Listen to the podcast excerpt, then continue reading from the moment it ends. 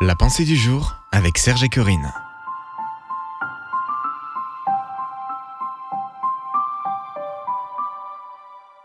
Priez pour vos relations. Une pensée de Rick Warren. D'où viennent les luttes et d'où viennent les querelles parmi vous? Vous convoitez et vous ne possédez pas. Et vous ne possédez pas parce que vous ne demandez pas.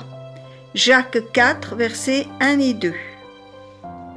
La première étape biblique vers la restauration d'une relation consiste à parler à Dieu avant de parler à la personne concernée.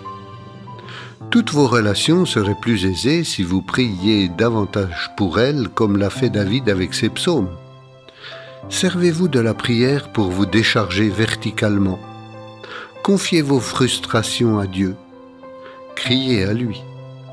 Il n'est jamais pris de court ni déstabilisé par votre colère, votre souffrance, votre sentiment d'insécurité ou par n'importe quelle autre émotion.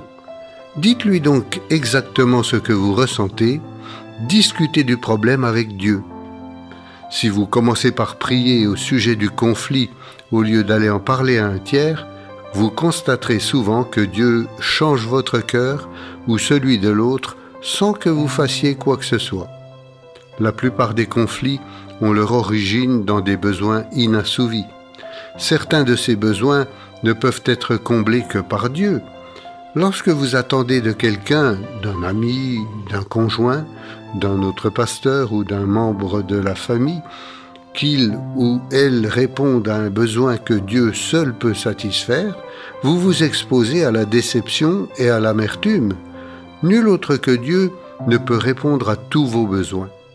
Dans notre verset du jour, l'apôtre Jacques souligne que beaucoup de nos conflits sont dus à un manque de prière.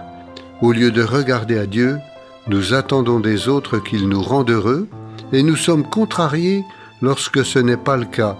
Dieu nous dit, pourquoi ne viens-tu pas d'abord à moi? Une action pour aujourd'hui. Avez-vous besoin de restaurer une relation? Ne laissez pas s'envenimer la situation.